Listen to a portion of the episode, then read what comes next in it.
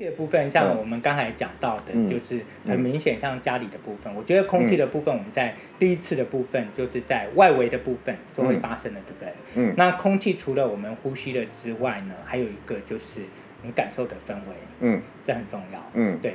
那空气的部分，像我们上次讲的部分，在外围的部分，然后会不会有一些臭气的部分？嗯。那除了外围的部分有没有臭气？还有这氛围你能不能接受？嗯，对。那像呃有一些人，他其实就是觉得我不喜欢住太繁华或太热闹的地方。嗯，对，比如说临近夜市。嗯，但是有一些人他就觉得他不能住在太偏僻的地方。对，对，太没有人气。对对对，所以呢，嗯、一去到现场的氛围，嗯、然后是不是你能接受的？我觉得这不用骗自己，嗯，这非常非常的明显。嗯、对，嗯、那当然有一些很特别的哦，像。我看到目前有一些像在高雄的近岸的部分，它其实转角过去大概一百公尺外就是就是夜市，嗯，然后它转过来之后呢，其实是跟夜市感觉是完全不一样的。那个要我我觉建议到现场去看，因为现在好像很多人都喜欢在手机上看，嗯，看房子。嗯，然后呢，一定要到现场看。对，在在手机上看房子是看不出所以然。对啊，对啊。所以即使 Google Map 可以看街景，其实还是看不太出。然后呢，Google Map 你可以看得到包括场景，但是你一定要去现场感受一下那个氛围。那像西区也有一个房子，它是盖在呃在捷运站出口，然后在它是它其实算旧市区。但知道你在说哪一栋？它其实算旧市区。好，然后呢，它它很明显哦，我就觉得，哎，你进到它那个社区的氛围是宁静的，嗯，然后但是在这外围的氛围是热闹的，但是它的热闹是不会影响到里面，嗯，那我觉得这个部分，然后第二个很重要是它的气味不会飘过去。你说的是局限吗？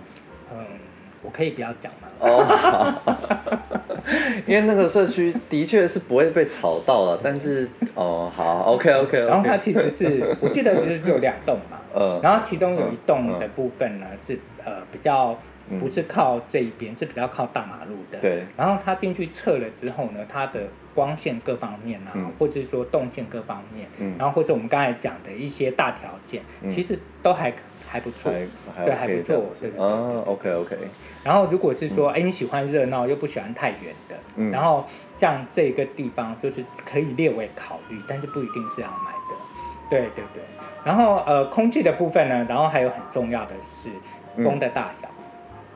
哦，对，听说风太大也是会，也是会造成造成那个财气的。这就是我们讲的，就是能不能聚气的问题。嗯嗯。那呃，通常风大风小呢？然后我们去现场，你们带客人去会怎么判断？先开窗再说。对，先先开窗，对不对？整个大开窗。这个呢，就是。我建议哦，大家看房子的时候，你们可以跟房呃跟房仲或者代销讨论一下，可不可以先不要开窗，不要开空调。哦。你先去感受一下，先去感受一下那个房子，连空调都不开，可能客人会生气。这个我跟你们看法不一样，为什么呢？因为现在很多建商跟代销呢，都会把那个氛围布置的很美。对啊，然后所以大家一进去之后就哇，这个是我理想中的房子。因为你知道，有时候有时候买房还是存在着一些感性在的。没错没错。对啊。然后我觉得这一个其实。非常厉害的行销手法，嗯，对，但是呃，我们在看的时候呢，你要知道，我在买房子的时候其实是需要理性的，对，所以呃，肩膀、窗，然后呢这些都不，呃，空调都不开了之后，嗯，如果它里面的室内的氛围跟呃这些空气的流通是保持一定品质的，嗯，其实这个房子是可以考虑的，嗯，然后有一种房子呢，是你发现，哎，它其实两面采。彩窗，三面都有窗，它打开了之后呢，会有两种情形，有一种是风根本进不来，有你有碰过吧？有。然后呢，就算呢，它在呃夏秋之际，甚至在春夏交替之际，然后外面其实不热，但是房子里面呢，就是有一种让你坐不下去的感觉。嗯，对。然后会有这种房，然后另外一种呢，是打开了之后呢。像台风一样，风超大，哎呦，我有遇过这种房子，对不对？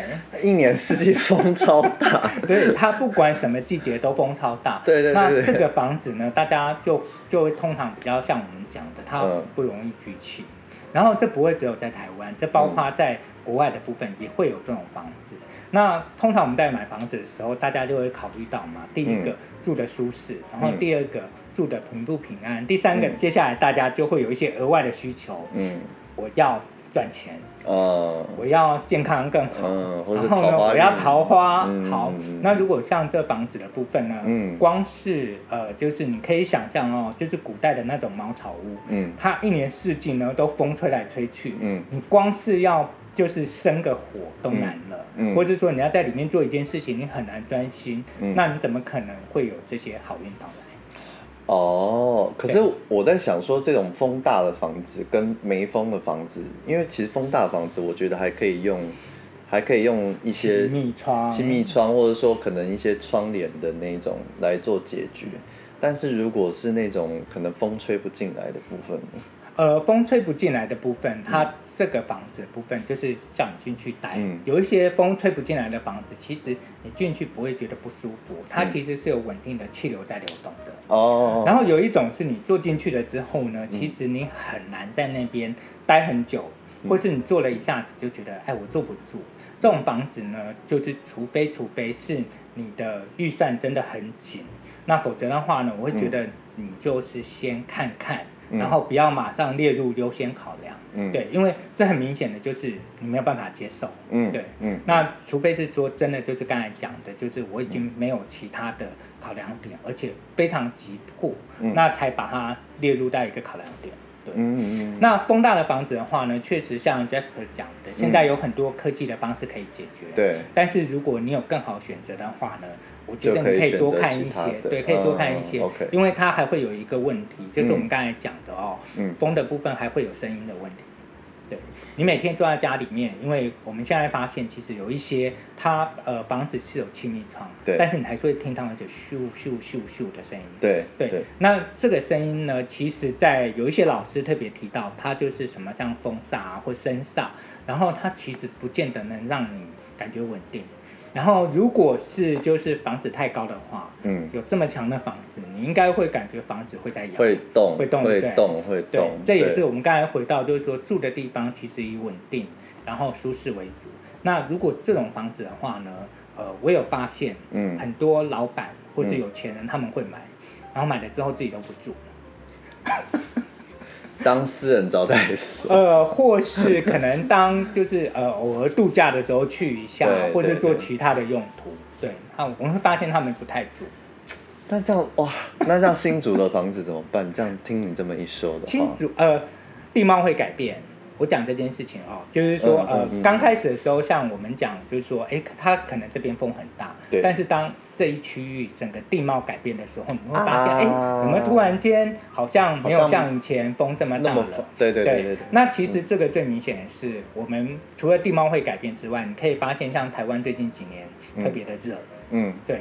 然后这其实跟地貌改变是有关系。对对对，对。那所以呃，你倒不用急着，就是说，哎、嗯，某一区它在古代的时候，可能就是或是比较早期，它有一个这个名字。像比如说，哎，它是封城，它是不是整天都是吹风？